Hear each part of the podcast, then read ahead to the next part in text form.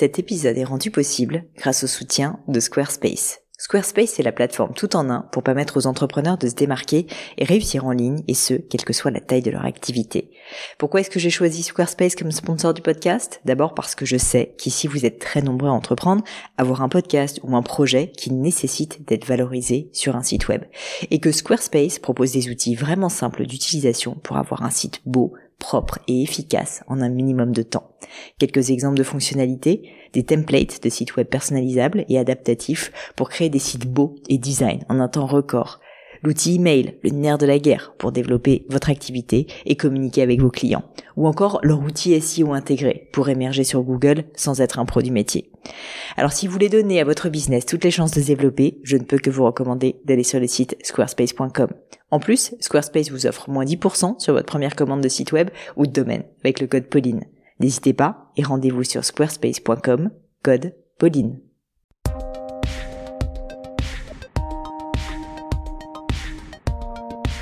Hello, hello mes amis, ici Pauline Legno et je suis ravie de vous accueillir pour ce nouvel épisode du gratin. Comme à chaque fois avec le gratin, mon objectif est de vous faire découvrir ou redécouvrir une personnalité remarquable, ses moments de doute, ses grandes décisions ou réflexions, afin de vous faire bénéficier de son expérience et de vous aider à devenir la meilleure version de vous-même.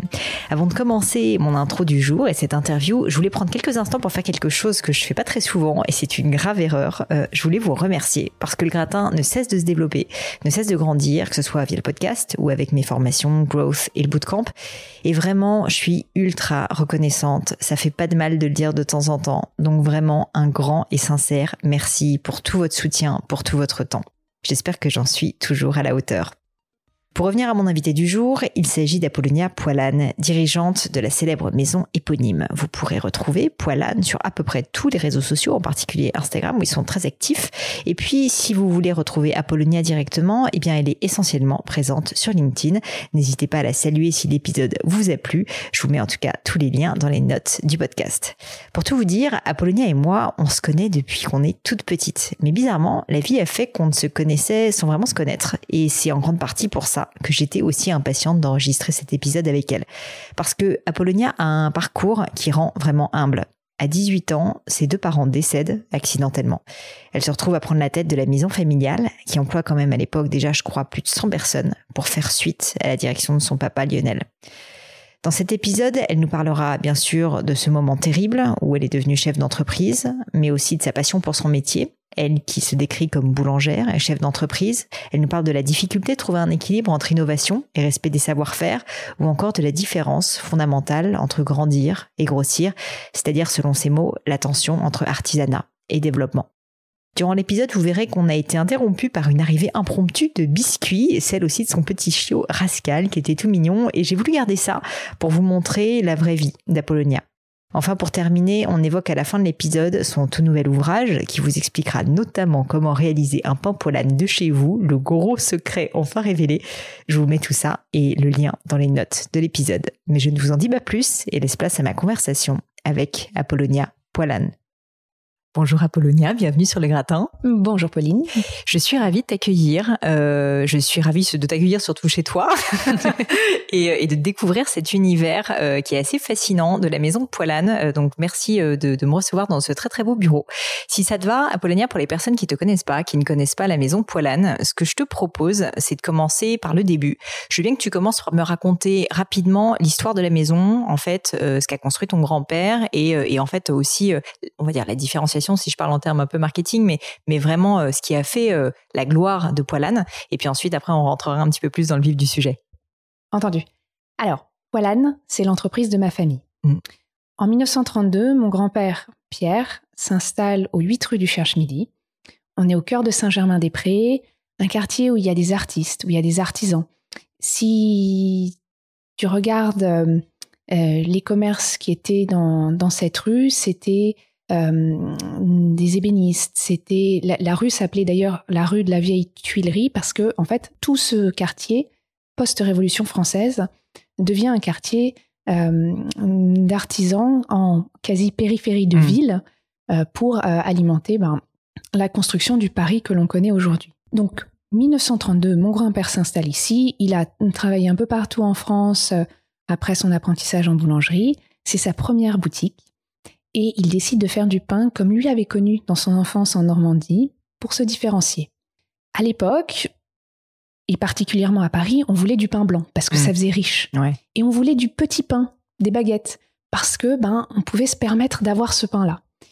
Et mon grand-père a trouvé son public dans un quartier où, les gens avaient besoin de se nourrir, de, pouvoir tenir pendant l'ensemble de leur journée de travail, et puis ne pas gâcher le pain. Parce que notre pain se garde 5-6 euh, jours, et, du coup, il nourrit vraiment euh, nos, clients.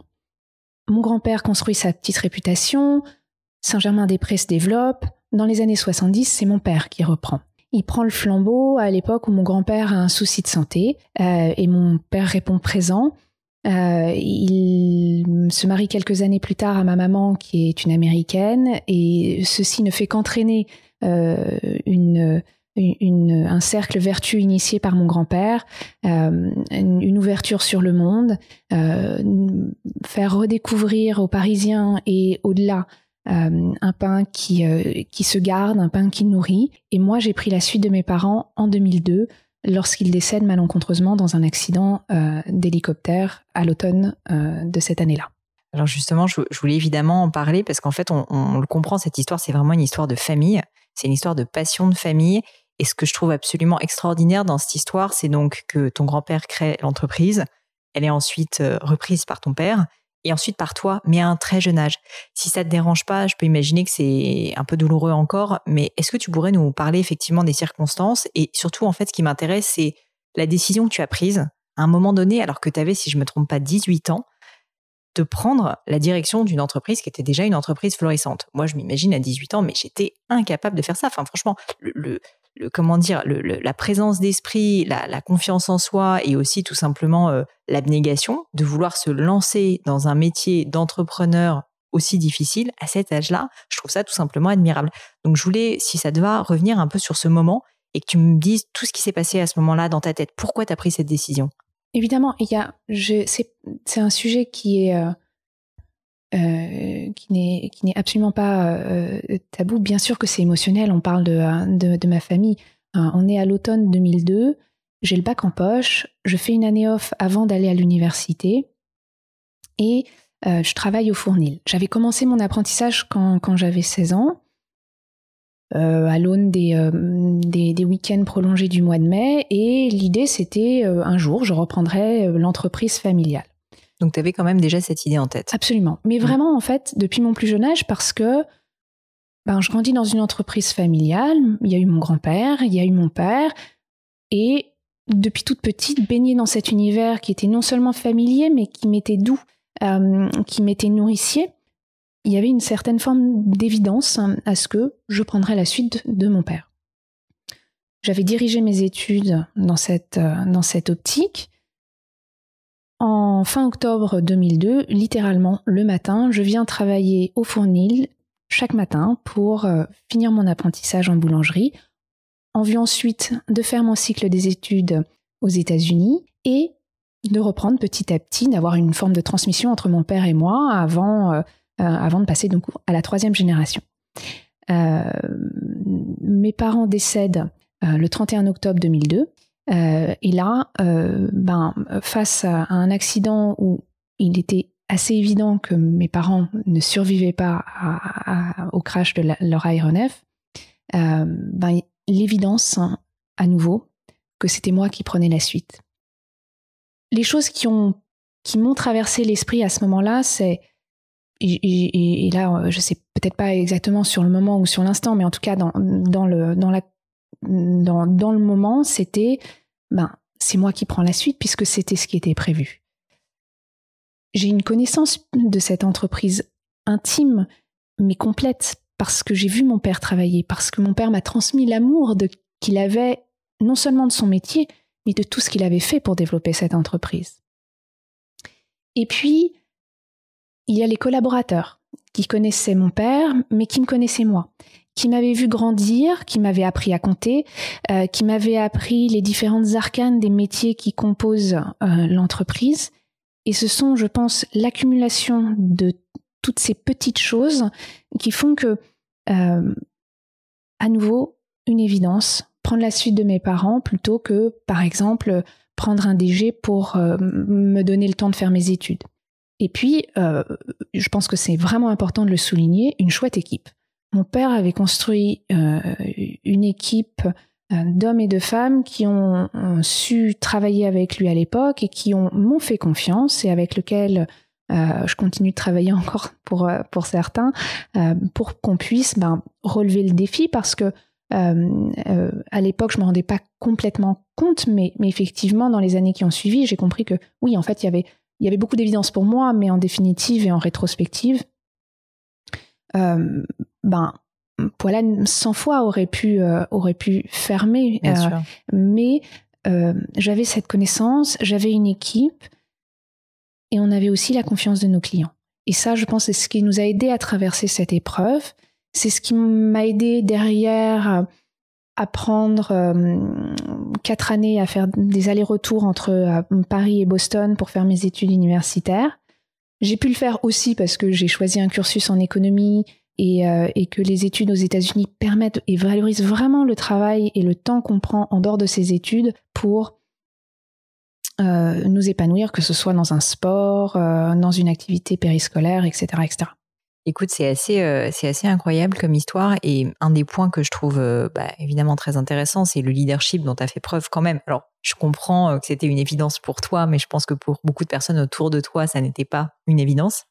Et donc je voulais, si ça te va, que tu, me parles peut-être euh, un petit peu de cette période-là et des premiers mois, comment ça s'est passé, d'autant plus que je comprends que tu avais euh, bah, ces allers-retours à gérer entre Boston où tu faisais tes études et Paris mhm. où euh, tu travaillais. Et donc si tu peux me dire, quand on arrive à 18 ans, à la tête d'une boîte, ce qui n'était absolument pas prévu il y a encore quelques mois à peine ou quelques jours à peine, qu'est-ce qu'on fait? Comment est-ce qu'on s'y prend? Qu'est-ce que tu as fait concrètement pour prendre les rênes avec douceur, j'imagine aussi, parce que la période était quand même euh, particulièrement difficile suite au décès de tes parents, mais en même temps, pour prendre ta place, mhm. montrer que tu étais la bonne personne. Alors, je pense qu'il y a plusieurs aspects à ta question, et le premier, c'est alors pour positionner la chronologie, on est euh, à l'automne 2002. J'ai dix mois devant moi avant d'aller à l'université. J'ai eu euh, six, dix mois devant moi pour décider qu'est-ce que je fais de mon admission à Harvard parce que mes parents viennent de décéder, j'ai tout un tas de trucs à faire. Et, euh, pour le coup, l'organisation en France euh, de la succession, surtout à l'époque, était faite de sorte qu'en fait, t'as pas vraiment une minute à toi. Euh, j'avais vraiment la chance de connaître les conseils de mes parents, les collaborateurs de mes parents. Donc ensemble, ben en fait, on était très vraiment diriger notre énergie sur comment est-ce que au quotidien on continue de, de fonctionner de façon euh, classique avec un nouveau dirigeant et, on prend nos marques et on apprend à se parler et on, organise le quotidien. Et en même temps, on a euh, une succession euh, à organiser. Et puis, ben, je suis pas toute seule, j'ai une petite sœur. Elle avait à peine 16 ans à l'époque. Donc voilà. Donc tout ça, ça s'est organisé. Et je pense qu'en fait, ça remplissait très bien nos journées, de sorte qu'il n'y avait pas de temps pour réfléchir à autre chose. Donc une façon, une autre façon de dire les choses ou de le résumer en 2 secondes 30, c'est. T'as pas réfléchi. Non mais tu montes sur ton vélo et t'as la tête dans le guidon et tu fonces. Voilà. Et là, tu te poses pas de questions, t'es dans le peloton et t'avances. Bon. Ensuite, tu as une deuxième phase. Euh, 4 ans où je fais des allers-retours entre Paris et Boston. Je rentre toutes les entre 4 et 6, 7 semaines euh, pour faire des réunions qui sont euh, qui requièrent ma, ma présence. Mais sinon, en dehors des périodes de, de longs week-ends, de vacances scolaires euh, ou d'été, euh, je passais euh, mon, temps sur le campus de l'université et la façon dont j'organisais mon temps était euh, très très simple. Je me réveillais avant les autres, je m'occupais du quotidien qui requérait ma, mon, input sur Poilane, j'allais en cours. Là, il était trop tard pour, pour, pour appeler la, la France globalement, donc passer la mi-journée, j'avais en gros tout le reste de la journée pour euh, avancer sur tous les sujets poilades, mais aussi faire mes devoirs. Et ensuite, très tard le soir, ou en tout cas suffisamment tard pour que ce soit tôt à Paris, j'appelais mon responsable de production et avant de me coucher, je savais quelle était la qualité du pain qui avait été fabriqué dans mes fournis à Paris. Et à Londres, puisque on est à Londres depuis 20 ans. Est-ce qu'à un moment, Apollonia, à cette période, euh, ou peut-être plus tard d'ailleurs, tu, tu, tu te dis, mais en fait, euh, est-ce que euh, est-ce que je suis la bonne personne? Et c'est pas du tout pour euh, remettre en cause, euh, au contraire, ta légitimité, mais c'est je peux imaginer en essayant de me mettre à ta place que même si tu as ce background dans, euh, dans la boulangerie, que tu as vu ton père construire et ton grand-père également, mais à un moment donné, bah voilà, c'est tellement de pression, c'est tellement beaucoup de choses à faire. Enfin, quand tu me décris ta journée là, je me dis ça à 18 ans, avoir à le gérer, avoir autant de responsabilités, c'est vraiment très dur.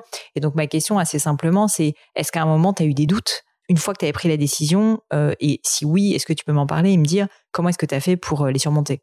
Alors, les, premiers, les premières difficultés, les premiers moments où, où j'ai pu avoir des doutes, paradoxalement, c'était est-ce que je vais être capable de continuer mon cycle d'études? Je suis partie avec une idée en tête de mon emploi du temps. Après, ça s'est confronté à la réalité du terrain. Euh, le campus, euh, les horaires, s'adapter, euh, se faire des copains, machin bidule. Et là, franchement, il y a eu un paquet de semaines où, où j'étais fatiguée, où c'était pas. Où, où, je me je confrontais les idées, les envies avec la réalité de terrain. Et là, ben, je me suis dit, est-ce que je continue? Bon, là, euh, il y a eu un peu de persévérance. Quelques copains qui, euh, qui ont été dire mais non, c'est trop cool, essaye, continue. Et, qui ont été vraiment porteurs pour me dire bah on tente. Et, à un moment donné, voilà, je, suis passée de l'autre côté du, du, enfin j'ai dépassé en tout cas cette problématique-là, cet obstacle, et donc du coup, euh, ben j'y suis arrivée. Après, je pense que ta question elle est plus globale. ça fera 18 ans cet automne que j'ai pris la suite de mes parents. Euh, et, et, pour moi, mon, autant j'ai toujours su et, je, et, que je serai à la tête de Poilane, autant j'ai pas trop de problèmes à me remettre en cause sur, sur, sur ma direction de l'entreprise. Mais ce qui m'intéresse encore plus, c'est nourrir mon projet et m'assurer que je suis à la hauteur du projet. Euh, et de construire mon équipe pour atteindre euh, mes objectifs. Donc pour moi, aujourd'hui, c'est c'est plus ça qui me qui me qui m'importe. J'ai pas j'ai su assez jeune que je voulais prendre la suite de mes parents, euh, mais je me suis jamais sentie obligée d'être à la tête de Poilane. Et c'est même pas un sujet tabou entre ma sœur et moi parce que on, enfin, on, on est très clairs toutes les deux sur le fait que on a on, est, on, aime notre métier, mais on aime parce qu'il nous nourrit. Et le jour mmh. où il ne nous nourrira plus, hein, métaphoriquement parlant, eh ben là, ça sera le moment d'arrêter. Mmh. De passer la main, de partager, euh, enfin, de, de, de, passer à autre chose, bref. Voilà. Exactement. Justement, aujourd'hui, tes, missions concrètement euh, chez, chez Pollen, c'est quoi? Est-ce que tu pourrais me décrire peut-être euh, de façon un peu globale qu'est-ce qui t'anime et qu'est-ce que tu fais au quotidien? Et puis euh, la question subsidiaire, j'ai bien posé plein de questions en même temps, c'est euh, est-ce que euh, est-ce que tu pourrais me décrire un peu une journée type ou à quoi ressemble la plupart de tes journées, si tu veux, quand tu es chez Poilane Oui. Je pense que une, alors j'ai pas forcément une journée type, mais j'ai quelques rituels quotidiens qui sont assez évocateurs des différents métiers au sein de, de ma responsabilité de chef d'entreprise je me lève tôt par nature, mais aussi parce que c'est mon métier. Euh, Quand tu dis tôt, c'est quelle heure? En fait, c'est assez tard. Je me lève à 6 heures en général. donc, c'est globalement assez tard. Euh, peut-être pour un boulanger, mais pas, pas pour le commun des mortels. Et, quand je me lève vraiment tôt, il est 3h30. Là, pour le coup, je, me dis, là, c'est légitime de dire mm. que je me lève tôt. Mais mm. en tout cas, là où je veux en venir, c'est euh, mes journées commencent relativement tôt avec euh, un point sur euh, la fabrication. Euh, la boulangerie, c'est mon métier, d'abord et avant tout. C'est ce que je sais faire de mes mains et c'est ce qui. Donc le produit, quoi. Le produit, absolument. Le pain, et je suis moins compétente en pâtisserie parce que c'est une formation euh, que, que, je poursuis depuis euh, plusieurs années en, passant du temps le samedi matin au, au, au j'ai pas la même dextérité que, que, mes pâtissiers. et, mais mais, j'ai mes bases euh, et, elles sont solides. Et mon premier geste le matin, à part le petit-déj, c'est vérifier où en est la production. Est-ce la qualité euh, de mes pains, de mes biscuits, de mes pâtisseries boulangères, qu'elles partent, qu'elles soient vendues dans mes boutiques ou qu'elles partent de la manufacture qu'ont créée il y a 40 ans mes parents euh, à Bièvre en dehors de Paris. L'important pour moi, c'est voilà, j'ai une vision sur à Paris comme à Bièvre à la manufacture ou à Londres du pain qui a été fabriqué pendant la nuit et qui va être livré euh, chez nos revendeurs ou restaurateurs ou qui va être vendu dans nos boutiques. Ça, tu vois, je me permets de t'interrompre, je trouve ça très intéressant et j'aimerais faire un petit point dessus, un petit aparté, parce que tu es quand même dirigeante d'une entreprise de plusieurs cent, enfin, 100, et quelques collaborateurs. On est, 160 compagnons et collaborateurs. Voilà, c'est ça, donc 160 collaborateurs. Et en fait, quotidiennement, tu continues à faire une forme de contrôle qualité, si je puis dire, c'est-à-dire vérifier la qualité de, de, ce que produit ta maison. Absolument. Et, pour aller plus loin, c'est que si tu me cherches un samedi matin, tu me trouveras plus souvent que pas euh, à la boulangerie rue du Cherche-Midi au Fournil, parce que j'aime bien aussi pratiquer mon métier. Ça développe mes compétences, mais ça me permet aussi de comprendre l'intérêt des saisons et l'impact des saisons sur le pain. Euh, notre métier est un métier vraiment sensoriel et, c'est et, chez Poilane, c'est d'autant plus important que ce sont nos mains qui sont nos outils et ce sont nos cinq sens qui savent ajuster une production dont on connaît les grandes lignes, les étapes, les temps, mais qu'on doit sans cesse adapter aux conditions de saison, aux conditions du jour. Tu travailles pas la pâte de la même façon un jour où il fait très chaud, très sec, qu'un jour où il fait froid et humide, ou froid et sec et tes repères ne sont pas les mêmes quand tu arrives euh, à la période des moissons que quand ton blé aura quasiment euh, une année de, de, silo. Donc c'est toutes ces choses-là qui, qui, qui, sont mon, point de départ. Et puis ensuite, parce que euh, je, dirige une, équipe qui elle-même a la responsabilité de compagnons et collaborateurs en fabrication euh, que ce soit pain, biscuits, pâtisserie boulangère, ou bien euh, à la vente, euh, dans nos boutiques, nos chauffeurs-livreurs qui livrent Paris et, la région, et puis bien sûr les services support, parce qu'il faut quand même administrer tout ça. Donc ma journée, passer ces moments rituels de contrôle qualité, pour reprendre tes mots, et, c'est bien ça, ça va être une succession à la fois de de points internes pour construire les projets, de rencontres, euh, de travail aussi derrière euh, un, papier, un crayon, un ordinateur, euh, ou tout simplement des rencontres qui vont construire le poilane de demain. Mmh, je, trouve ça hyper intéressant et une fois de plus, hein, je m'apesantis un petit peu dessus, mais en fait, je pense que souvent quand on devient dirigeant d'entreprise ou entrepreneur, on perd de vue le produit parce qu'en fait, on est tellement dans la croissance, on est tellement dans le développement, dans ce que tout ce que tu décris pardon, aussi la partie administrative, bien sûr, qui peut nous prendre un temps fou. Et donc, en fait, on oublie à un moment donné de regarder son produit au quotidien. Et euh, quand tu, je te visualisais comme ça, euh, en train d'être dans la, dans la boulangerie, en train, bah, peut-être toi-même de pétrir le pain ou, euh, ou en tout cas de le goûter et de t'assurer que tout est conforme. En fait, je me suis dit, mais évidemment, évidemment que c'est ce qu'il faut faire et pourtant nous tous en tant que dirigeants ça n'est pas ce qu'on fait en général. Et, je voulais te demander ça c'est quelque chose que tu as commencé à appliquer tout de suite c'est quelque chose qui était une évidence c'est ton père peut-être qu'il le faisait déjà. Tout ça t'est venu finalement cette philosophie je trouve euh, de continuer si tu veux à être vraiment sur le terrain qui est quelque chose qu'on perd assez souvent quand ben, on devient dirigeant d'entreprise et qu'on a aussi d'autres responsabilités? Mmh. Je pense que c'est à la fois qui moi je suis en tant que personne, moi, j'aime mettre les mains dans la pâte. J'aime goûter le pain. Euh, en dehors de, la crise sanitaire que l'on connaît, on se réunit en général le matin avec l'équipe euh, vers 8h, 8h30 et on petit déjeune ensemble. C'est en général mon deuxième petit déjeuner. On va parler de petit déjeuner, c'est une obligation. Mais, mais, mais c'est surtout un moment où on est reconfronté à quels sont les produits, quelles sont la qualité mm. de, de, ce que l'on mange, de ce que l'on fait. Au-delà de rituels, c'est le, deuxième aspect de, la, façon dont, je travaille, de ce que j'ai euh, hérité de mon papa, de bonnes pratiques et, d'organisations qui ont été mises en place par lui et peut-être pour certaines choses depuis mon grand-père.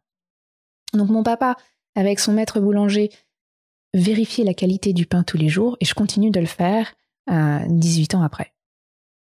C'est fou, c'est fou et c'est euh, assez admirable. Euh, d'autant plus que le secteur euh, de la gastronomie, du foot, c'est un secteur assez concurrentiel. En plus, là, avec la crise, enfin, je peux imaginer à quel point c'est difficile. Et, euh, donc, je voulais te demander, alors pour les personnes qui nous écoutent, qui sont dans ce secteur-là, ou même des personnes qui s'intéressent à des secteurs concurrentiels aussi, comme le sien, le tien, même si vous aviez cette histoire et vous aviez quand même une différenciation importante sur le savoir-faire, si tu devais donner un conseil, si tu devais expliquer peut-être avec un facteur clé de succès, qu'est-ce qui fait que Poilane déjà s'est développé à l'époque, mais aussi à continuer, si tu veux, son envolée et continuer à être un nom vraiment dans le secteur de la boulangerie du pain Le premier conseil que, que, que je peux partager qui m'a été transmis par mon papa, c'était d'être passionné de son métier. Lui avait été forcé de travailler dans l'entreprise quand il avait 14 ans. À l'époque, les apprentissages commençaient à cet âge-là. Et ça avait été marquant parce qu'il était à l'école, il a été déraciné d'un parcours euh, attendu. En plus, le métier était très décrié à l'époque. C'était mm, littéralement euh, dit pour euh, un métier pour les gens grands, forts et bêtes. Ouais. Bon, et pour ceux qui auront, ou verront des photos sur Google de mon papa, il était euh, ni grand, ni très fort, ni, bête.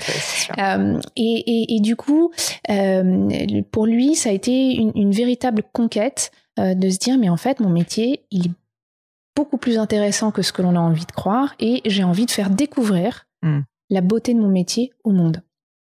Donc, par ricochet, quand ma sœur et moi sommes nés, ben, il nous a assez naturellement bercé de cette de cet univers et de l'amour qu'il portait pour son métier.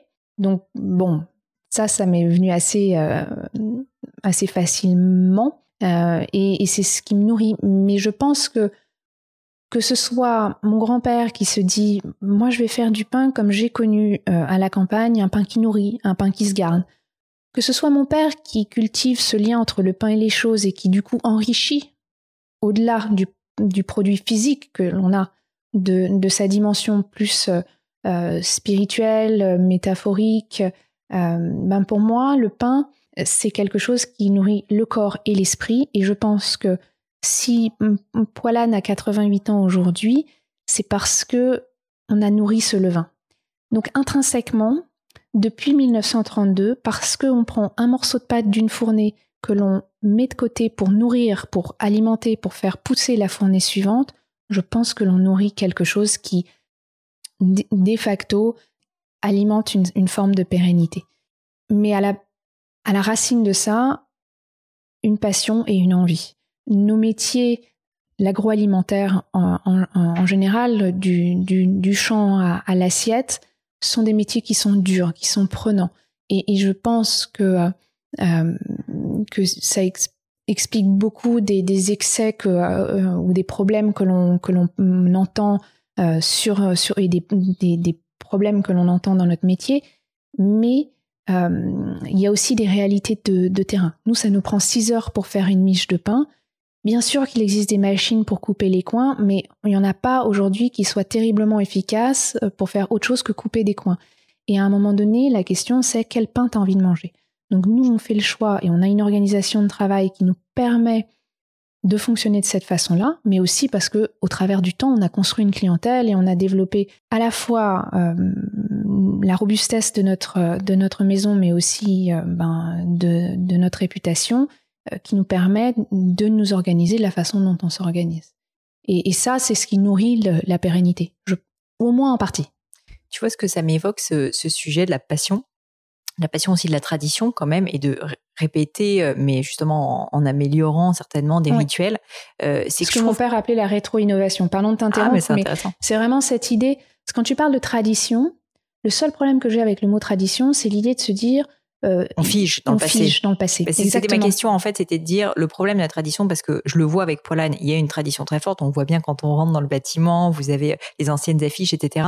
Mais en même temps, énormément de nouveautés que je sais parce que je te suis et que je vois bien que tu fais sans cesse des partenariats, vous avez développé à l'international. On a un site internet depuis, euh, depuis 1997 sur lequel on vend du pain. Enfin, c'est quand même assez cool. C'est clair. Bah, c'est euh, surtout euh, dans le secteur, je pense que c'était Et à l'époque, c'était surtout effectivement assez, assez novateur. Mais en fait, je trouve souvent assez difficile, tu vois, de faire la part des choses entre on veut être dans le savoir-faire, dans la tradition et en même temps, on veut être dans l'innovation. Je sais pas exactement comment formuler ma question, mais du coup, ça revient certainement à ce concept de rétro-innovation. Ouais c'est trouver un équilibre. C'est ça. Comment tu trouves l'équilibre Alors, pour moi, euh, quand je te dis l'équilibre, ce que j'aime bien avec ce mot, c'est que un équilibre, c'est par définition, et comme un hélicoptère, quelque chose qui ne tient pas tout seul si tu nourris hmm. pas cet équilibre. Donc pour moi, le, le, le, mot que mon père a, a, a développé, son néologisme rétro-innovation, ça, ça il visait à vraiment euh, incarner l'idée que pour nourrir l'avenir, il faut à la fois comprendre d'où l'on vient, euh, pourquoi est-ce qu'on fait les choses, et en même temps s'enrichir au quotidien, c'est-à-dire tous les jours, être curieux de ce qui se passe, être ouvert sur le monde et sur les choses. Et, et mon propos est peut-être un peu large, mais volontairement pour se dire, bah tiens, cultiver sa curiosité, quoi. Voilà, cultiver sa curiosité, parce que ça, ça peut-être que ça nourrit rien aujourd'hui, mais demain ou après-demain, ça fera peut-être une différence. Et euh, enfin, c'est des conversations avec mon papa sur le sur comment euh, la personne qui a inventé le velcro a, a fait un, par biomimétisme s'est dit tiens il est dans la nature ça se passe comme ça et je vais développer un produit qui va devenir euh, le scratch que, que, que, que, qui, qui facilite quand même pas mal d'un vêtement ou d'outils.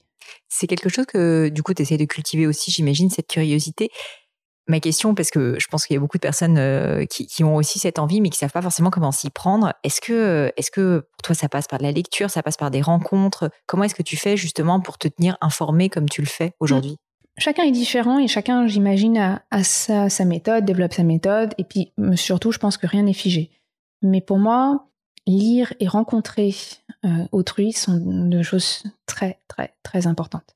Euh, tu es dans mon bureau, il y a plein de bouquins partout qui sont méga mal rangés, mais c'est pas grave, c'est juste parce que je suis en train de, de remettre les choses dans ma bibliothèque. Mais j'adore les livres, j'adore rencontrer les gens et euh, j'adore l'idée que euh, de se nourrir, de s'alimenter de, de, de, ces rencontres, que ce soit avec une page ou, ou, ou, de découvrir des, des, sujets. Mes parents, de ce point de vue-là, étaient vraiment euh, ont, vraiment aiguisé notre regard avec ma sœur sur l'idée que euh, il faut s'ouvrir au monde et aux choses. On a passé euh, du temps quand on était plus petite à faire des stages dans une ferme, chez, un, fleuriste, dans un cabinet d'avocat. Et, toutes ces expériences, toutes ces rencontres m'ont permis à la fois de façonner l'idée que ma place était à la tête de Poilane un jour, mais aussi de développer ma sensibilité et, ma curiosité. Pour créer des ponts aussi. Absolument. Absolument. Une autre question que je voulais te poser, Apollonia, c'était cette, euh, c'était cette notion euh, de tension entre qualité et quantité. Hmm. Vous êtes des artisans. Euh, ça m'intéresse parce que tu sais, je suis joaillère et c'est pareil, c'est de l'artisanat, on fabrique à la main. Et vous, c'est pareil, vous fabriquez à la main. Et à un moment donné, euh, bah, vous avez 160 collaborateurs. En fait, tu grandis. Et c'est très difficile, je trouve, de réussir à faire ce pont, si on reste sur la thématique du pont, entre conserver la qualité. Et c'est pour ça que je reviens à cette notion de toi qui fais ton contrôle qualité tous les matins, qui continue à goûter, à mettre la main à la pâte concrètement. Et en même temps, et en même temps, bah, tu veux faire développer ton entreprise, tu veux la faire croître. Je trouve que c'est très difficile comme arbitrage et c'est très difficile justement trouver là aussi un équilibre. Ma question n'est pas très claire, pas très simple, mais est-ce que c'est une réflexion que tu as C'est aussi un challenge pour toi de continuer à trouver cet équilibre entre euh, respect, tu vois, du savoir-faire et puis surtout de l'artisanat, de la main à la pâte? Un petit chien qui vient de rentrer, est trop chou. Euh, et en même temps, euh, et en même temps, tu vois, cette volonté de développer, de, scaler, tu vois, si on utilise des mots à l'américaine. Bien sûr.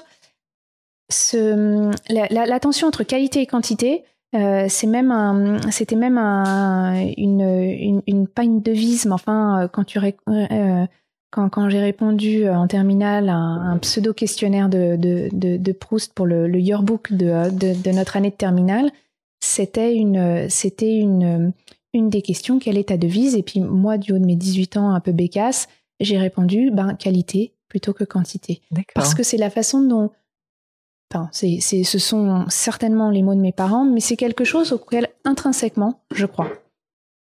Pour Poilane, il me semble que la qualité doit toujours prévaloir sur la quantité, et paradoxalement, pour avoir la qualité de pain que l'on a, il faut que l'on hmm. fabrique une certaine quantité de pain. C'est-à-dire que si on faisait euh, une fournée de pain où on n'en faisait que deux, on n'aurait pas la qualité du pain que l'on aurait. Pourquoi ça?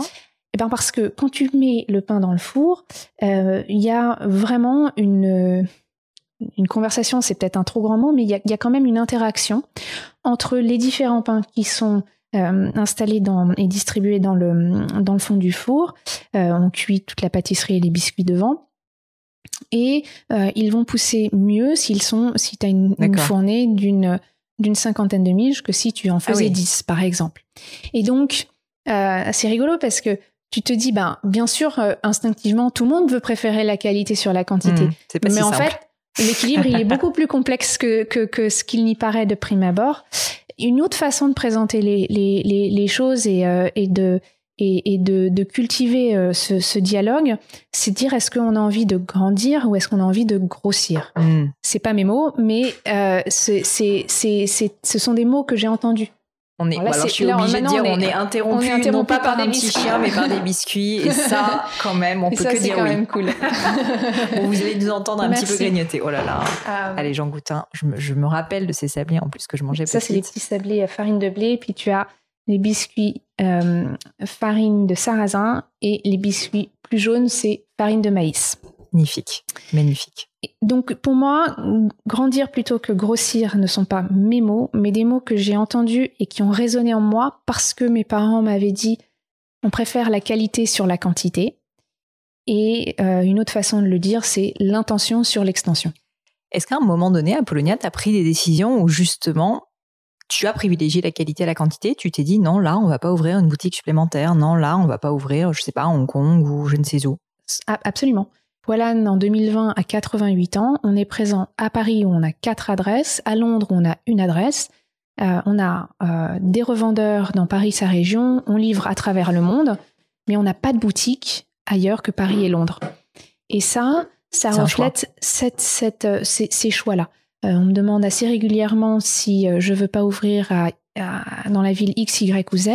Et c'est super. J'adorerais pouvoir euh, fabriquer mon pain partout dans le monde. Mais à un moment donné, j'ai aussi conscience des réalités de mon métier. Ça prend six heures pour faire une miche de pain, ça prend neuf mois pour former un boulanger, ça prend une année pour cultiver le grain qui va être dans ta farine, mais en réalité, pour avoir ce grain-là, il y a trois ans auparavant, entre le moment où ton agriculteur va sélectionner les, variétés qui vont construire ton, ta farine et, euh, et, le moment où tu vas pouvoir euh, récolter euh, la future, enfin, la, le, champ qui va, qui va nourrir ton, ta farine je saute complètement du coq à l'âne euh, Apollonia, mais en fait, c'est biscuits, maguiche, trop. et euh, tu sais, ça fait plusieurs fois que tu me tends des perches, tu me dis, le petit déjeuner, c'est un énorme sujet pour moi. En plus, je sais que dans ton nouveau livre euh, dont on va parler, tu, tu parles justement de ces petits déjeuners. Pourquoi le petit déjeuner est aussi important pour toi et qu'est-ce que tu manges au petit déjeuner? Alors, le petit déjeuner est très important pour moi et effectivement, je te tends des perches parce que c'est un moment, c'est le moment, enfin, c'est le repas de la journée qui est le plus important pour moi, que j'aime manger et que euh, euh, bon, chacun a sa ses, habitudes alimentaires, mais euh, pour, moi, c'est je me lève tôt, donc j'ai besoin d'être nourrie pour pouvoir tenir jusqu'à jusqu'à l'heure du repas. Et ma maman étant américaine, j'ai pris des habitudes plutôt anglo-saxonnes. Mm-hmm. Donc mon petit déjeuner est plutôt bien fourni, que ce soit avec les tartines, des fruits, des céréales, ou, euh, ou encore, euh, ou, encore un, un, thé chaud. Euh, et c'est vraiment un moment privilégié le matin quand, quand, tu, quand, quand, quand tu observes le jour qui se lève, quand tu découvres les, les nouvelles, que, que tu manges une tartine de pain beurré avec de la confiture que, faite par, par des copains, que tu tu savoures un, fruit dont tu connais les, producteurs ou tu as vu j'ai visité récemment une euh, euh, mon, fournisseur de, de, de, pommes et, euh, et c'est et, et, c'est pour moi ce sont ces moments-là auxquels le repas est le premier repas de la journée à la fois me nourrissent mais me rappellent à ce qui est important pour mmh. moi nourrir les gens euh, physiquement et bien sûr aussi intellectuellement. Et donc tu prends un deuxième petit déjeuner et au le moment deuxième du petit déjeuner, c'est avec c'est avec les équipes. Alors ça c'était avant la crise sanitaire, euh, mais c'est vrai que c'est c'est un vrai moment de convivialité, de partage euh, et, effectivement un deuxième petit, petit déjeuner. Je suis très contente en fait qu'on en ait parlé parce que ce que l'audience ne sait pas forcément, c'est que j'ai euh, toujours tendance à faire des tests de son, tu sais, au début du podcast et à chaque fois je pose la question du petit déjeuner parce que premièrement c'est aussi l'un de mes repas préférés, enfin même mon repas préféré et puis d'autre part c'est une question facile où les gens ont toujours quelque chose à dire euh, et donc c'est une question simple, tu vois, que j'aime bien poser et j'ai deux trois pépites, je crois qu'on m'a sorti parfois qu'on buvait du, du beurre fondu, enfin il y a eu il y a eu deux trois trucs un petit peu épiques donc quand tu as commencé à me parler de ça, je me suis il faut que je te pose cette question. Si je la pose pas à Polonia Poilane, je ne sais pas à qui je vais la poser. Ouais, et alors attends, je vais te donner un, un, non pas conseil, mais un truc, une astuce pour, pour rendre ah. ton petit déjeuner parfait. Parce que si tu te lèves un peu plus tôt que euh, conjoint, partenaire, copain, euh, et, que, et que tu fais les tartines du matin, euh, mets deux tartines dans, dans un des trous du, du grille-pain, du, pour qu'elles ne soient toastées que d'un côté. Et je te promets que ça va révolutionner ton petit déjeuner parce que ça garde. alors d'abord, c'est beaucoup plus moelleux, donc beaucoup plus agréable à manger, mais surtout, ça garde son moelleux plus longtemps. Donc, ce qui veut dire que tu peux te lever en moyenne un quart d'heure avant tout le monde et les autres profiteront de la même expérience. Écoute, challenge accepted, je, je tenterai ça ce week-end. Euh, tu as parlé de la crise qui qui évidemment vous impacte et qui euh, bah, impacte la vie de tout le monde, hein, bien sûr, mais aussi euh, quand on travaille euh, comme ça avec des équipes et qu'on est sur le terrain, il y a quand même, il faut le dire, des métiers où on ne peut pas faire du télétravail, euh, et c'est le cas de, de votre métier. Euh, c'est de façon générale une période extrêmement difficile pour les entrepreneurs, euh, même si l'entrepreneuriat, on sait qu'il y a des hauts et des bas pour tout le temps. Là, en ce moment, c'est une période qui est quand même vraiment très particulière et, et sur laquelle j'imagine que tu as eu besoin de puiser des ressources personnelles. Je voulais que tu me parles un petit peu de cette période et comprendre comment vous avez pris le tournant justement de la crise sanitaire actuelle, parce que je crois savoir que vous avez quand même ben, vraiment beaucoup innové à ce moment-là, que malgré la période du confinement, bah, vous avez lancé de nouveaux produits. Comme tu disais, vous avez déjà un site internet et tout pour vendre du pain, ce qui est quand même assez euh, étonnant. Et je trouve que c'est intéressant parce que c'est une bonne leçon de persévérance et puis surtout euh, de rebond euh, face à une période où on aurait pu se dire, bon, en fait, non, il faut jeter l'éponge, c'est pas possible. En tout cas, on peut rien faire. Et de s'adapter. Parce que de la même façon que dans le fournil, tu vas t'adapter à, à la météorologie du jour, mais quand je te dis la météorologie, c'est littéralement quel hmm. temps il fait dehors. Euh, au fournil, tu vas, tu, tu, tu, tu, vas prendre en compte euh, la saison, le, la température, l'hygrométrie. Lorsque la crise euh, et le confinement du mois de mars est annoncé, d'abord on a une chance, c'est que on est dans un métier du quotidien des Français et aussi des Londoniens et donc, du coup, on peut continuer d'être mm. euh, ouvert. Et c'est une vraie fierté pour moi que, que l'on ait pu rester ouvert pendant toute la durée du confinement et servir nos clients. Pour moi, la boulangerie, c'est un métier de quartier. C'est un métier où on est au cœur d'une communauté que l'on doit nourrir. Donc lorsque le confinement euh, est, est, décrété, j'ai une obsession, c'est comment est-ce que, quand les gens font l'effort de venir jusqu'à moi, comment est-ce que je peux nourrir ce moment-là, comment est-ce que je peux étendre les services proposés pour qu'ils ne viennent pas juste pour le pain. Hmm. Et puis euh, après, c'est une histoire de rencontre et, euh, et puis d'un petit peu de réflexion. Euh, pour te donner quelques exemples, on trouvait plus d'œufs sur les sur les sur les, les rayons des, des, des, commerces, mais cela dit, on avait, enfin, et on vendait un petit peu moins de pâtisserie parce que les gens étaient vraiment penchés sur le sur le pain. Et donc, ce que l'on, ce que ce que je me suis dit, c'est que les poules, elles n'étaient pas vraiment très concernées par le confinement, clairement. un de mes fournisseurs d'œufs m'avait dit lorsque je les avais rencontrés, mais est-ce que vous voulez pas vendre les œufs? Et donc, en ayant cette conversation en tête avec eux, je leur ai dit immédiatement, ok, il, faut je les ai rappelés, je dit, est-ce que vous avez encore les boîtes à œufs? Je sais comment couper les cartons pour les rendre boîtes à œufs, mais si vous en avez encore, c'est le moment où jamais on va pouvoir vendre des œufs. Hmm. Et ce qui est rigolo, c'est que à cet automne 2020, on continue de vendre des œufs dans la boutique. Hmm. Et j'ai dit, et avec oui, mes et puis des œufs frais, bio, etc. Des hmm. œufs frais élevés en plein air. Le, le, le, le, producteur est en cours de certification euh, bio. Et du coup, tu vois, c'est bon, ça c'est une histoire de rencontre, une histoire d'adaptation, d'ouverture, de nouveaux regards. Et puis c'est aussi euh, des histoires de quartier et de copains. Euh, j'ai euh, un producteur de, de pommes et poires que, j'adore. J'ai trouvé leur numéro et je leur ai dit mais vous êtes d'habitude sur sur les marchés entre mes boulangeries du, du, du 6e et 15e est-ce que, euh, euh, euh, je peux vous commander les, les, les, produits? Pareil, les, pommes et les poires, elles avaient été cueillies. Donc ça, c'était comment s'adapter à ça. Et puis, pour donc là, tout d'un coup, on avait des, pommes et des poires.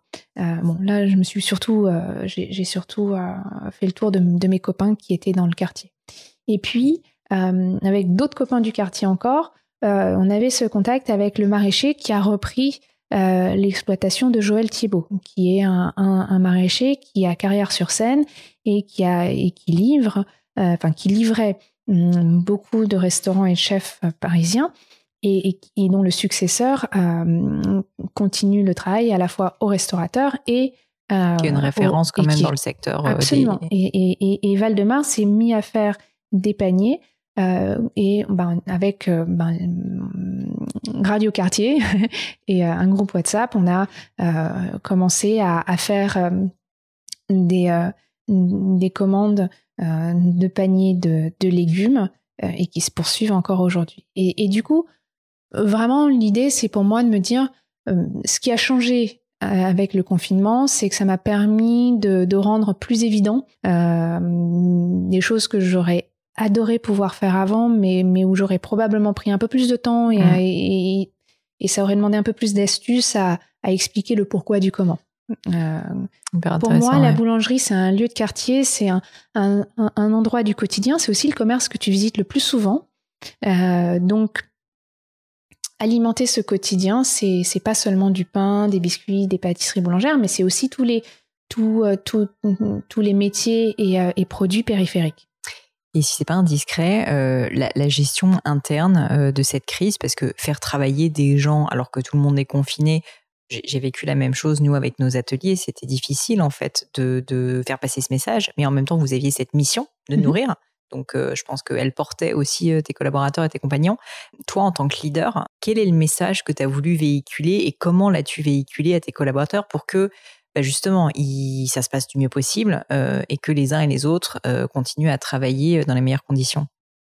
Parmi mes compagnons et collaborateurs, dans notre organisation quotidienne, et notamment en fabrication, à chaque fournil, tu as un boulanger. Donc on a une organisation qui intrinsèquement est très COVID-friendly et qui nous a, ben, qui a été vraiment un facteur aidant pour faire face vraiment purement en termes d'organisation au sein de l'équipe. Euh, donc finalement, il y a eu assez peu de changements de ce point de vue-là.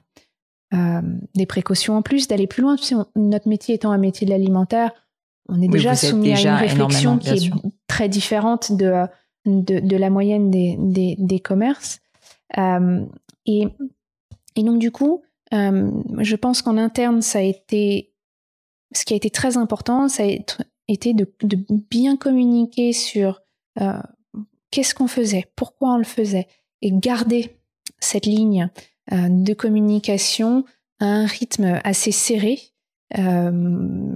Je dirais si tu vois, si tu prends l'exemple d'une d'une maille d'un pull, ce serait des mailles avec un avec serré qui laisse pas trop passer euh, ni, ni d'air ni de lumière, parce que vraiment l'idée c'est c'est de s'assurer que euh, euh, on, on, souhaite l'enjeu c'est continuer à, à nourrir notre, notre, communauté, nos revendeurs et nos clients pour sans discontinuité, sans, sans remettre en cause la production. Et, je pense que de ce point de vue-là, euh, on a été aidé par euh, une organisation euh, quotidienne ou euh, anté-Covid, euh, mais aussi l'écoute de compagnons et de collaborateurs dont le, certaines, de nos valeurs ou certaines de notre fonctionnement sont, sont, centrées autour de l'écoute de nos cinq sens au service mmh. d'une qualité de produit, au service de nos clients. Euh, on est vraiment dans le quotidien euh, de nos clients en boutique, donc parce que euh, ça, ça, ça, colore vachement le, le, le, rapport que l'on a avec, avec, avec les gens qui passent le pas de, du, de, de, nos adresses parisiennes ou londoniennes. On connaît beaucoup de tranches de vie et c'est ce qui, et c'est ce qui fait que cette intimité-là nous permet de, nous adapter, d'être à la fois pratique, mais d'avoir le, recul et une organisation de travail qui nous permet d'alimenter ensemble la mission du moment, continuer de fabriquer du pain, des biscuits, des pâtisseries boulangères, le faire dans des conditions sanitaires qui soient euh, confortables pour les compagnons et collaborateurs en interne et qui rassurent nos clients qui passent le pas des, de la boutique. tu parlais, euh, pour terminer sur ce sujet de, la communication, c'est un sujet que je trouve très intéressant et pas facile. Et tu disais donc, tu, j'aimais bien cette image des mailles très fines parce que vous aviez une communication qui était très serrée. Euh, concrètement, Apollonia, en fait, ça passait par quoi? Comment tu gères cette collaboration? Parce que tu as quand même euh, un certain nombre de collaborateurs. C'est par des mails, c'est beaucoup de passages aussi de ta part dans les, bah, dans les différents services. Ça se fait en fait en cascade? Comment ça s'organise? Alors d'abord, c'est une habitude en, en, temps usuel que, que j'ai, mais effectivement, pendant, la, pendant, le confinement, euh, mon équipe de direction est globalement euh, confinée euh, chez elle. Ma responsable de production va à la manufacture et on s'est organisé pour qu'on ne se croise pas toutes les deux pour éviter si l'une était contaminée que, mmh. que l'autre soit, soit absente. Enfin, d'entraîner l'absence de l'autre. Mais l'idée, c'était effectivement, on a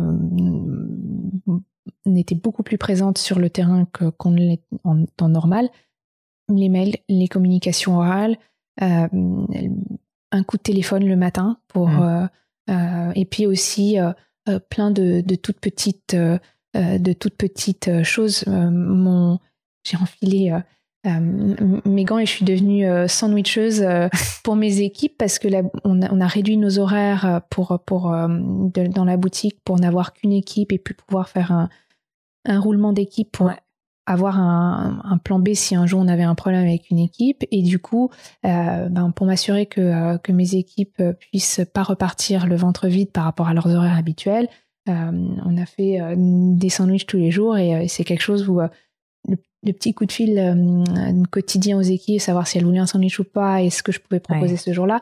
Ce sont ces tout petits liens qui ont alimenté et rendu un tout petit peu plus doux une période qui était quand même très étrange. Bien sûr. Et puis je pense qu'il on néglige souvent, moi je me rends compte, les, petites choses comme ça, le petit coup de fil, le, le qui en fait bah, montre qu'on a de la considération, quoi, tout simplement pour ces personnes euh, avec lesquelles on travaille. Et tu vois, c'est pour ça que chez nous, on parle de compagnons et de collaborateurs. Ce sont euh, des personnes avec lesquelles on a en commun le pain, euh, avec un métier, un, collaborateur est une personne avec laquelle on travaille ensemble à la construction de, du, ben, des projets et, et, en définitive d'un édifice. Mm. Apollonia, pour terminer, j'ai un crible du gratin où je pose des questions, euh, alors un peu standard, mais que j'aime beaucoup. Et donc, je veux bien que tu te prêtes au jeu, si tu acceptes. Je me prête au jeu. Euh, la première question que j'ai, euh, c'est pas la plus simple, mais est-ce qu'il y a une erreur, un échec, un moment de doute particulier que tu aurais vécu dans ta vie, que ce soit d'ailleurs au niveau pro ou au niveau perso? Et surtout, qu'est-ce que tu en as tiré comme enseignement pour pouvoir le partager? Je peux en donner deux? Ah, avec grand plaisir. Euh, les deux qui me viennent en tête immédiatement. Moi, pendant ce temps-là, je mange un petit biscuit. Tu as bien raison. Ça, celui-là, c'est farine de sarrasin. Euh, j'ai créé cette ligne de biscuits pour vraiment donner le goût des différentes graines de céréales pour que les gens comprennent quel c'est quoi le parfum du sarrasin, du maïs, euh, du sel, de l'avoine, de l'orge. Bon, bref. échec, chose que j'ai mal vécue, erreur. bien sûr, alors ça pour le coup, je suis sûre que j'en ai beaucoup plus que mais les deux que, que les deux que je vais te citer. Euh, le premier qui me vient en tête, c'est euh, il y a un an et demi, j'ai fait l'étape du Tour de France et j'ai pas terminé. En vélo. On peut dire que tu es une grande cycliste. Oui, Alors, je fais un peu de vélo de route depuis euh, depuis quelques années. J'ai fait peut comprendre understatement comme ils disent, c'est-à-dire beaucoup beaucoup de vélo. Bon, alors en fait, pas tant que ça, mais, mais, mais, mais, peut-être plus que pour la, moyenne des gens, mais, mais pas suffisamment. Et, et alors, clairement, sous-entraîné, n'ayant pas suffisamment dormi, euh, à 117 km, il m'en restait encore à peu près 17 euh, autres à faire. Et là, en fait, je me suis dit, bon, alors il y a deux options là. Euh, il fait méga chaud. Je, la, dernière ascension va être pourrie. Ça va me prendre beaucoup de temps. Et, et, et, je suis à deux semaines de, de mes vacances d'été. Donc, on va, on va s'arrêter là. parce que globalement, j'ai encore deux semaines pendant lesquelles je veux terminer mon, année de, travail euh, bien, pas euh, sur les rotules physiquement ou pas me faire mal, parce que c'est souvent dans ces moments-là où tu te blesses, etc. Et en fait, euh, mon compagnon avec lequel j'ai fait cette, étape, ben, je l'ai entraîné dans ben, on va s'arrêter là. C'était un dialogue, enfin c'est une discussion qu'on a eue sur le moment tous les deux, on s'est dit on, s'arrête là, on, peut continuer, mais on fait la on prend la décision de s'arrêter. Et, et, ça, c'était pas franchement très agréable parce que tu vois, euh, bon, d'abord c'était, enfin, c'était le constat d'un échec, même si c'était la bonne décision. ce que j'en ai appris, c'est d'abord, bon, ça, évidemment, ça blesse un peu ton ego. Tu te dis mince, c'est quand même pas cool et tout ça. J'étais, j'étais pas fière, franchement parce que je me suis c'est des choix que j'avais fait auparavant et qui ont entraîné cette cet état de fait et certainement une bonne décision mais avant ça j'avais eu l'occasion de pas le faire donc voilà. C'est euh, c'est c'est c'est dommage. Je me remets complètement. Mais euh, mais surtout euh, là le choix et que je regrette absolument pas c'était de privilégier le long terme. Hmm. c'est-à-dire la quinzaine de jours que je voulais passer de façon sereine euh, dans mes, à, finir les, les projets euh, que, que j'avais entamés avant euh, mes congés d'été. Et puis, ben, la perspective cet automne-là de faire un challenge un tout petit peu plus long et de me dire, ben, si je veux, si je veux m'entraîner pour ça, il faut pas que je me blesse avant. Donc, donc ça, c'était un, un, un, premier exemple. L'autre qui me, qui, me, qui me vient en tête, c'est le choix de d'ouvrir une boulangerie en Belgique. Euh, et là, un super bon démarrage. À Bruxelles? À Anvers. D'accord. Euh, par, par connaissance un, euh, et, et, d'être la boulangerie d'un nouveau quartier qui se crée dans une ancienne friche industrielle, une malterie, donc l'univers des céréales, de la fermentation, totalement poilane. Et après un, super départ, le relais, la mayonnaise qui ne prend pas.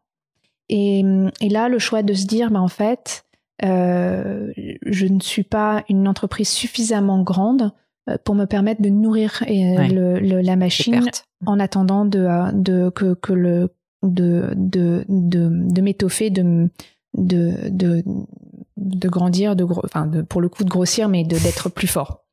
Et, et ça c'est dommage et je le regrette mais mais pour autant je pense que là aussi, euh, c'était une, décision euh, euh, sage à ce moment-là de se dire on arrête maintenant, même s'il m'en coûte et même si, même si j'aurais adoré pouvoir continuer. Combien de temps t'as attendu Enfin, c'est-à-dire que combien de temps l'expérience a duré? Combien de temps est-ce que tu as attendu avant de prendre la décision fatidique de fermer? Il s'est passé 18 mois. D'accord. Oui, donc c'est douloureux quand même, parce que tu as eu le temps de. Donc, donc voilà, donc, mais là c'est vraiment, c'est un, on a, on a ouvert et on a fermé 18 mois après. C'est un choix et, et je le regrette pas. Euh, mais mais c'est vrai que hum, ce qui aurait été génial, c'est d'avoir pu avoir les moyens de, de, de poursuivre, de, de rediriger la, euh, les, les efforts pour euh, en prenant en compte ben, les erreurs que, l'on mmh. avait fait et menant à cette, à cette décision. Une autre question que j'aime bien poser, c'est est-ce qu'il y a quelque chose qui, si elle était à refaire, tu referais différemment? Donc pas la fermeture de cette boutique? bah, si, en fait, tu sais, c'est un très bon exemple parce que si, si je... Alors, avec tout ce que je comprends et ce que j'ai pu réfléchir dessus depuis, il y, a, y a des, des, des actions et, et, des, des, décisions que, que, que j'aurais pu prendre et qui auraient, à mon avis, euh, aidé peut-être euh, à, faire, euh, à faire de ce projet une, mmh, une, réussite et un succès. Bien sûr. Est-ce qu'il y a quelque chose en quoi tu crois fondamentalement et qui est controversé? Ce que je veux dire par là, c'est pas tellement pour te titiller, mais c'est trouve intéressant de se dire qu'on a tous des croyances et de temps en temps, bah, on sort un peu des sentiers battus et on va dire que l'opinion publique commune ne pense pas la même chose, à tort ou à raison, euh, sans vouloir être polémique, tu vois. Euh, mais je trouve que c'est intéressant. C'est pas facile comme question, donc euh, je te laisse y réfléchir. Alors je pense que c'est plus controversé parce que pour le coup j'y crois vraiment fondamentalement. C'est et, c'est bien sûr lié à mon métier, mais là c'est juste parce que si tu veux que j'y réfléchisse pendant trois heures, je pourrais certainement, mais c'est pas l'objet. que le pain est une nourriture physique mais doit être aussi une nourriture intellectuelle. Hmm. Je, ne crois pas que l'on peut se permettre de faire du mauvais pain parce que euh, on a une responsabilité quand on, fait du, quand on fait du pain à nourrir les gens physiquement et parce qu'on les nourrit physiquement de quelque chose de bon, on leur donne l'opportunité de faire autre chose. Hmm. ce que tu veux dire. Et donc, ce que je veux dire par là, c'est que euh, je crois et je, pense que le pain doit être non seulement une nourriture physique, mais doit être aussi euh, food for thought, comme on dirait en anglais. Merci beaucoup. une maxime ou des mots de sagesse ou tout simplement quelque chose que tu aimerais partager avec, avec notre audience? Grandir plutôt que grossir, ou une autre façon de dire qualité plutôt que quantité, intention plutôt qu'extension, c'est vraiment des mots que hum, un ami de mon papa a partagé avec moi et, et qui continue de me nourrir. Après le décès de mes parents, j'ai eu la chance de pouvoir m'entourer d'amis de mes parents et de conseils qui ont, vraiment été nourriciers, qui m'ont partagé leur expérience, leur vécu et avec lequel j'ai pu avoir un, dialogue. Et ces mots résonnent encore en moi. Et enfin, euh, une question aussi que j'aime beaucoup, c'est est-ce qu'il y a un livre? Alors je vois qu'il y en a beaucoup, mais est-ce qu'il y a un ou quelques livres que tu estimes vraiment être fondamental euh, dans ta vie, euh, qui t'ont marqué particulièrement? Et puis pourquoi? Et puis ensuite, justement, ça me fera une belle transition pour parler du tien. Oui. Est-ce que ça peut être un livre du moment? Bien sûr. J'ai hum, un, un, je sais pas si on dit un confrère d'Harvard qui, qui vient d'écrire un livre qui s'appelle The Uncertainty Mindset. D'accord, je le connais pas. C'est Vaughan Tan. D'accord. Il l'a écrit. Pour le moment, il est publié qu'en anglais. Et, et, et lorsque j'ai rencontré Vaughan, on s'est, on, son, une, une partie de son argument, c'est de dire plus important que de définir une règle, c'est euh, notre de définir une capacité à s'adapter. Et, donc l'idée que euh, on doit engranger l'idée que le monde autour de nous change. Alors c'était écrit bien avant le Covid, donc forcément avec le Covid ça, prend une ampleur encore plus, sens, euh, enfin ça fait encore plus sens et ça prend une autre dimension. Mais je trouve que de notre discussion, je trouvais avec l'auteur, avec, euh, euh, avec ce, confrère d'université, j'ai trouvé qu'il y avait un vrai parallèle entre son, sa thèse et, et notre métier, où on connaît les grandes lignes, mais par contre, on ne sait pas au quotidien euh, ce qui nous attend. Et donc, c'est nous adapter et, et de et, d'accueillir ce qui ce, que cette incertitude, cette incertitude euh, et l'imprévu et de savoir s'adapter. Et c'est pour ça que notre apprentissage dure neuf mois, c'est parce que sur neuf mois, tu vois plein de saisons, tu as le temps de faire des erreurs, tu as le temps de comprendre, et puis l'apprentissage se fait avec un maître d'apprentissage qui te transmet des gestes et qui te donne l'opportunité vraiment d'observer, d'engranger, d'acquérir et de maîtriser pour ensuite, si tu en as le talent et l'envie, transmettre à ton tour un jour. Écoute, je regarderai ça. Donc, The Uncertainty Mindset de Vaughan Tan. Merci beaucoup pour la référence. Et euh, du coup, El Polonia, pour terminer, je voulais évidemment parler de ton livre, donc euh, qui, euh, quand on publiera cet épisode, sera tout juste sorti ou sortira dans, très peu de temps. quelle est la raison de ce livre, puisque tu en as déjà écrit beaucoup, mais celui-ci, celui-ci, qu'est-ce qui t'a donné cette envie? Et, est-ce que tu peux nous donner, en quelques détails, le contenu du livre? Absolument. Le livre s'appellera Poilane des grains au pain. Et le livre est né d'une expérience, un été. On est en août 2013. Et je conserve une de mes miches de pain plus d'une dizaine de jours. Alors que, en général, je conseille à, mes clients de le garder 5-6 jours. Alors j'avais plein d'autres pains autour, c'est pour ça que je n'ai pas mangé euh, ma miche de pain tout de suite. Je me suis dit, mais en fait, c'est incroyable, mon pain a plus de 10 jours, plus du double du temps que je, conseille habituellement et il est encore bon. Et il est encore suffisamment frais et agréable que j'ai envie de le manger. Alors je ne l'ai pas mangé le dernier jour de la même façon que le premier jour, mais la croûte jusqu'à la dernière miette, j'ai savouré ce pain en me disant, punaise, non seulement il tient la route, mais en plus, à l'époque, une douzaine d'années après avoir, enfin une dizaine d'années après avoir pris la suite de mes parents, ça m'étonne et ça m'épate encore. Hmm. Et donc, je me suis dit que si moi, je trouvais ça encore chouette, il m'a fallu que je le partage. Donc le point de départ, il est là. C'est un constat, une expérience, et à partir de là, l'envie de partager le quotidien de la boulangerie, de raconter ce qui se passe derrière le comptoir quand vous rentrez dans la boulangerie et que vous demandez votre quart de miche, que vous demandez votre tarte aux pommes, euh, le sachet de punition. Qu'est-ce qui se passe au fournil Quel dialogue se crée entre la boutique et la fabrication? Euh, raconter maintenant 18 ans à, la tête de, Poilane, euh, mais raconter comment mon grand-père a commencé en 1932, comment mon père a pris sa suite et a construit une entreprise, et comment est-ce que je conçois mon métier, ce carrefour entre farine de céréales et fermentation.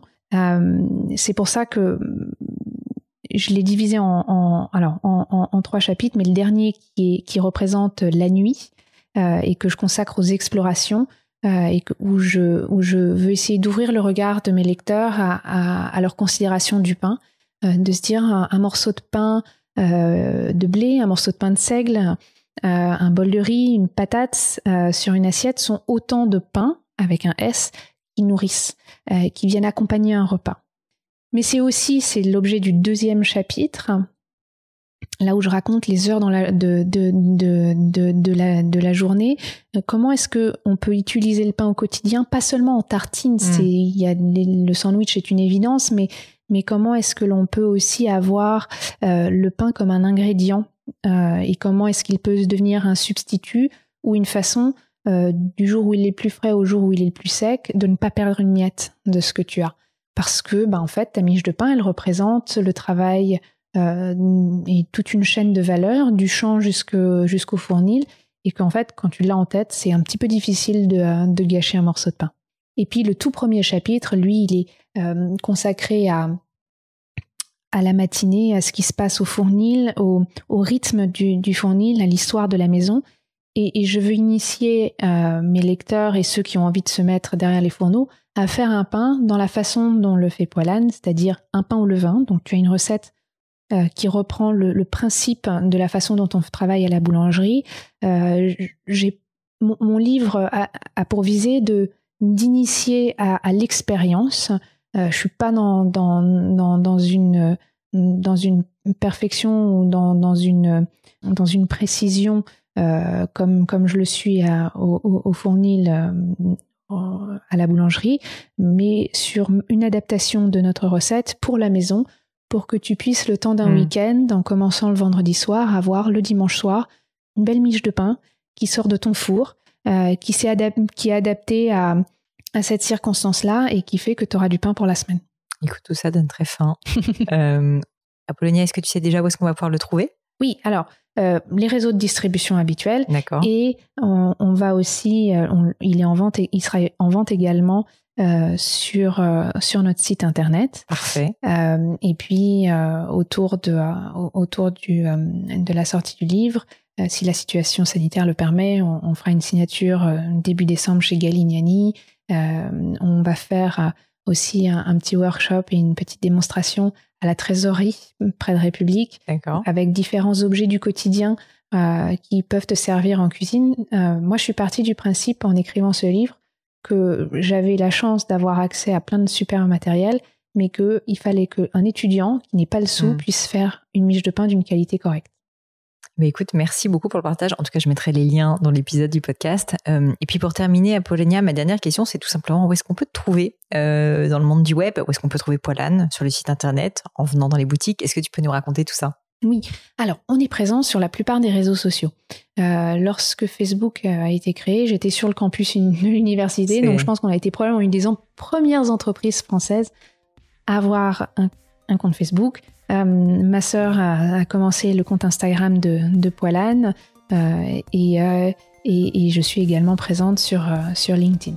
D'accord. Donc, à titre perso, plutôt toi sur LinkedIn, et puis Poilane, Instagram, Facebook, et puis le site, bien sûr. Absolument. Et puis à la boulangerie, accessoirement. accessoirement, et surtout à la boulangerie rue du Cherche-Midi à Paris. Merci beaucoup, Apollonia. Bah, merci d'avoir partagé ce moment. À bientôt. Et voilà, fini pour aujourd'hui. J'espère que l'épisode vous a plu. Merci d'avoir passé tout ce temps avec moi. Et quelques petites choses avant de vous quitter. D'abord, si vous cherchez les notes de l'épisode avec toutes les références, bah, c'est simple, allez directement sur le blog du podcast. Donc c'est www.le-du6gratin.fr. Vous trouverez normalement toutes les infos dessus. Aussi, si vous souhaitez me contacter pour me poser d'autres questions, que je mettrai d'ailleurs peut-être un jour sur le podcast, ou me proposer de nouveaux invités, ou juste me faire un feedback, me proposer un livre, peu importe à la rigueur, et bien surtout, n'hésitez pas à le faire. J'aime bien répondre d'être assez actif sur les réseaux sociaux et en particulier sur LinkedIn et sur Instagram qui sont mes deux réseaux sociaux de prédilection. Donc sous le pseudo Pauline Legno, tout attaché, c'est très simple. Dernière chose, un truc qui compte énormément pour moi, et je sais que c'est pénible à faire, mais vraiment ça compte, c'est si vous me laissez une note 5 étoiles, ou que vous parlez du podcast autour de vous, ou que vous mettez un avis. Et la note 5 étoiles, c'est en particulier sur Apple Podcast, sur iTunes. Pourquoi? Bah, Parce que c'est là qu'il y a le plus d'écoute, et avoir des notes, en fait, permet de donner plus de visibilité au podcast. Donc vraiment, vraiment, n'hésitez pas. Et si on est si nombreux aujourd'hui à écouter le gratin, euh, à faire partie de cette communauté, bah, c'est grâce à vous, et justement à toutes ces personnes c'est plus de 3000, 4000 personnes qui ont à chaque fois pris le temps de mettre des notes. Donc ça m'aide beaucoup et merci à eux.